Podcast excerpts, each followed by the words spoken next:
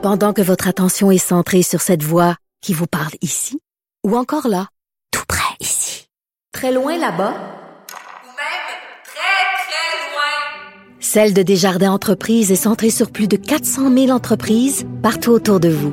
Depuis plus de 120 ans, nos équipes dédiées accompagnent les entrepreneurs d'ici à chaque étape pour qu'ils puissent rester centrés sur ce qui compte, la croissance de leur entreprise.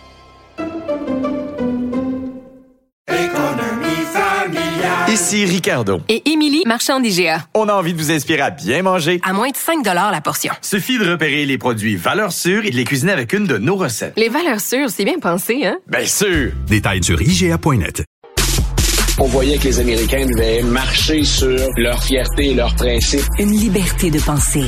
Mais il le fait d'une façon particulièrement grossière et maladroite. Une force internationale. Et même, on va plus loin. Luc la liberté.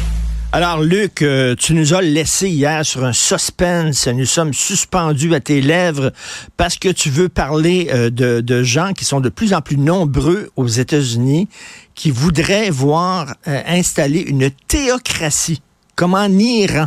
C'est quoi cette affaire-là? Écoute, on parle d'un mouvement qui est, j'ai envie de te dire, rejeté ou qui laisse en tout cas tiède 70% des Américains et qui est, au moment où on se parle, concentré dans cinq États plus conservateurs.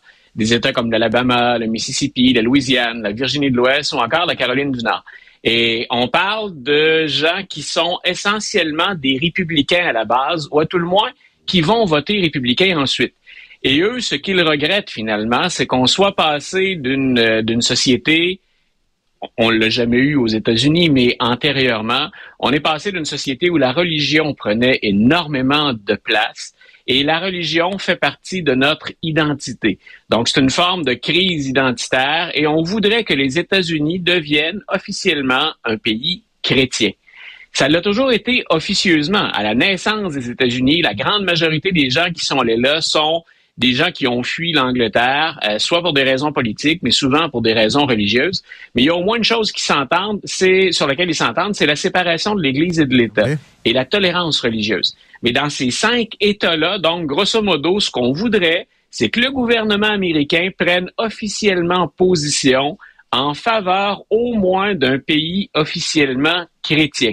On parlait de Joe Biden qui s'est fait passer un savon hier par une bonne partie de la communauté arabo-musulmane, imagine le pavé dans la mare. On, en a suffisamment de problèmes de ce côté-là.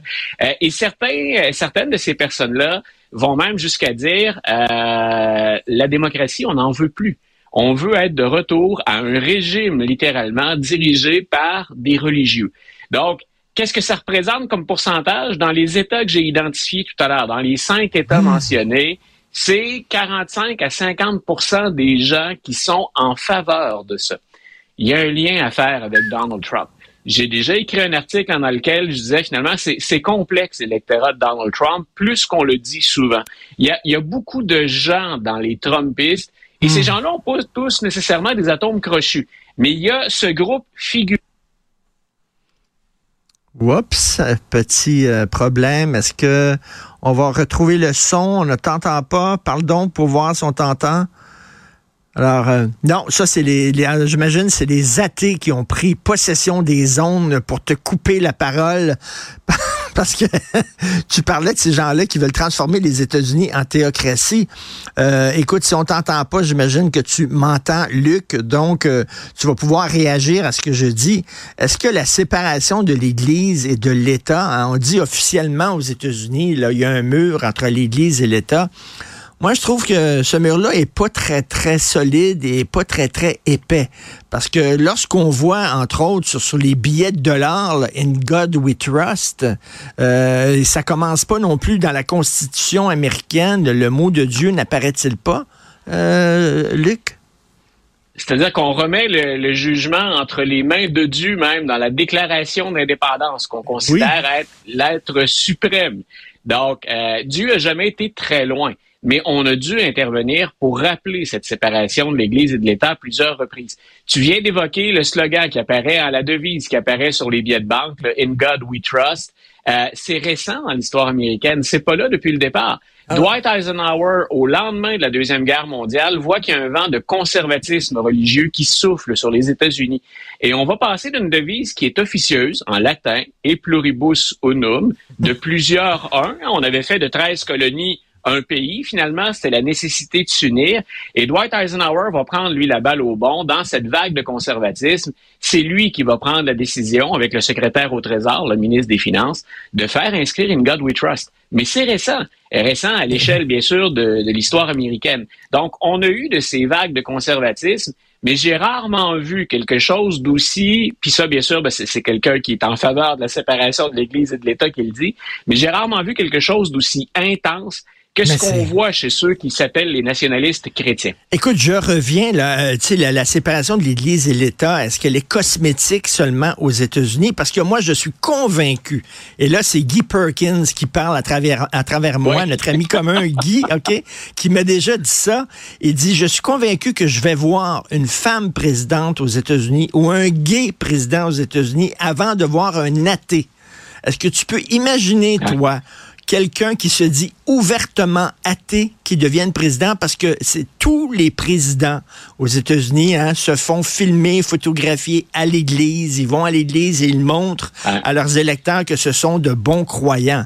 Donc, euh, elle est un peu cosmétique, la, la séparation Église-État aux Écoute, États-Unis. euh, rappelle-toi que Barack Obama avait dû changer de pasteur parce qu'on trouvait le sien trop radical. Donc, c'est Ah, dire à oui? quel point, euh, même pour le premier président noir, puis on parlait de la question raciale, même pour lui, pendant un moment, c'est la question religieuse qui a pris le pas. Je pense que Oui. Guy et toi, donc, euh, vous êtes un peu comme le Saint-Esprit et Dieu maintenant. Vous parlez par euh, l'un l'un à travers l'autre. Donc, euh, écoute, je me joindrai à la Sainte Trinité si jamais on doit en arriver là.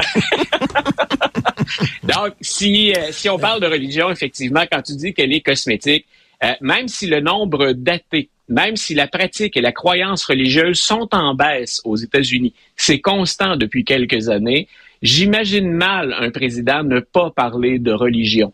Donald Trump n'était pas reconnu comme un grand pratiquant. Hein? C'est pas quelqu'un qui sortait et qui citait la Bible régulièrement. Mais il a changé de, de discours et ça l'a bien servi. En passant, si je suis un croyant, Donald Trump m'a offert ce pourquoi j'ai voté pour lui. Euh, peu importe ses frasques personnelles ou ses déboires, si j'ai voté Donald Trump, je suis content. Je regarde la composition de la Cour suprême, je regarde la question de l'avortement, je regarde un certain nombre de débats moraux, éthiques, religieux. Il a livré la marchandise. Peut-être que peut-être que Dieu a choisi un drôle là, de, de, de chevalier pour servir la cause. C'est de l'extérieur ce qu'on peut penser. Mais pour un croyant, Trump a fait le travail. Écoute, les Quakers là, qui sont arrivés, les premiers qui sont arrivés aux États-Unis, c'est Ouais. des gens très, très, très religieux. D'ailleurs, à la base du projet américain, c'était des gens qui fuyaient la persécution religieuse, qui arrivaient Ouais. ici pour euh, qu'il y ait une liberté de religion. Et là, on s'attendrait à ce que les Voilà. descendants des premiers euh, arrivants euh, continuent à dire, ben, on a le droit à une liberté de religion, dont toutes les religions peuvent être, euh, être présentes aux États-Unis. Il n'y en a pas une qui est plus Écoute, importante es- que l'autre. Je suis même content que tu aies choisi de, de mentionner les Quakers. C'est quand on regarde Philadelphie, la ville de l'amour fraternel, hein, the City of Brotherly Love, c'est le nom qu'on lui a donné, la Pennsylvanie et la ville de Philadelphie ont souvent été reconnues dans l'histoire comme étant euh, un État ou une ville ouvert, tolérant. Euh, c'est ce que je reproche au mouvement chrétien actuel personnellement, euh, c'est de, de, de devenir particulièrement intolérant et intransigeant, ce qui va à l'encontre de la grande majorité des communautés qui effectivement viennent s'établir ici. Quand les catholiques, quand je dis ici aux États-Unis, euh, quand les catholiques débarquent au Maryland, au Maryland, il n'y aura pas que des catholiques. Les, les catholiques quittent l'Angleterre en disant on vient y vivre ici en paix, calmement. Les Quakers, ça va être la même chose. Une partie des calvinistes, qu'on appelle les puritains, qui vont s'établir en Nouvelle-Angleterre, va y avoir ça aussi.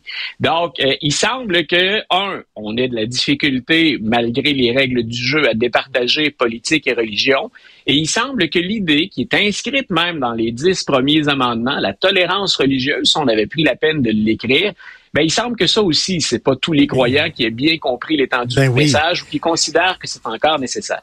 Écoute, un dernier, dernier propos là-dessus, puis on va passer à la Cour suprême Ouais. après. Et Trump, euh, quand Kennedy s'est présenté, c'était le premier euh, candidat ouvertement catholique. hein. c'était des protestants avant qui dirigeaient. Voilà. Et est-ce que est-ce qu'il y a des gens qui, qui avaient de la difficulté à, à avoir un, un président catholique et qui voulaient pas voter pour Kennedy parce qu'il était catholique, justement? John F. Kennedy a dû faire un discours qu'avait copié Obama par la suite quand on l'a questionné sur le fait qu'il était noir. Et Obama avait cité Kennedy, mais qui parlait de la religion. Il avait dit, je suis pas un président noir. Je vais être le président de tous les Américains. Et il s'est inspiré carrément, c'était du copier-coller de la phrase qu'avait dite à l'époque John F. Kennedy, je suis pas le président des catholiques. Je suis catholique, mais président de l'ensemble des, des Américains.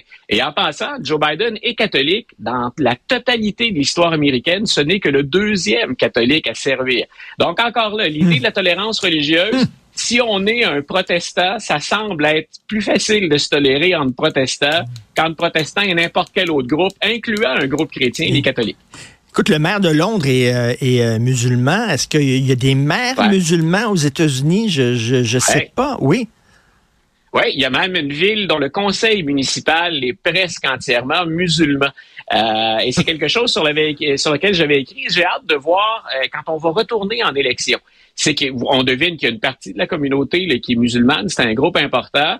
Puis ils avaient pris la peine de dire, ben oui, on est musulman, mais on est dans un État laïque, on va gérer en fonction de ça. Euh, il y a des débats qui laissent à penser que la religion, parfois, là aussi, prend le pas. Donc, euh, alors on verra. On parle à l'appel, on parle de l'appel à la prière, par exemple, dans une ville. Si on voyage en pays musulman, euh, pour un occidental, faut s'y faire. hein. ça m'est arrivé à quelques reprises.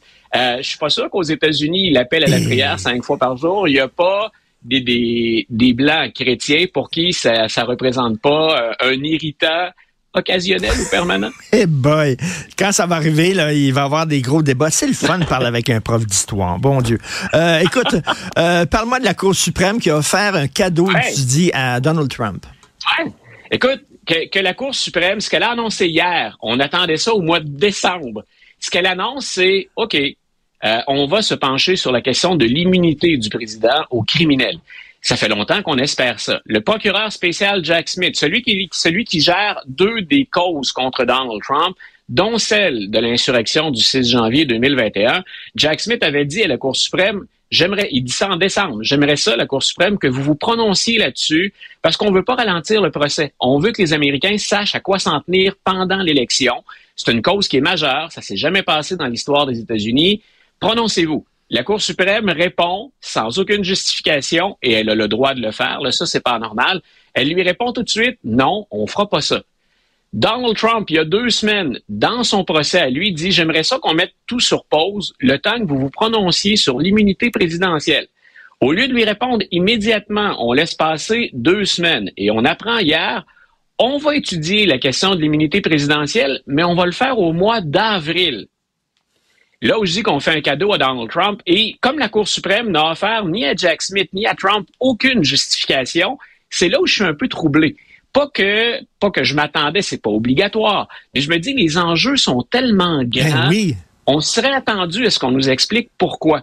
Et là où je considère qu'on, et d'ailleurs, c'est ce que les avocats de Donald Trump ont, ont affirmé hier, c'est que si on entend la cause à partir du mois d'avril, au mieux, on pense avoir un jugement de la Cour suprême sur l'immunité au mois de juin, juste avant que les juges partent pour les vacances annuelles.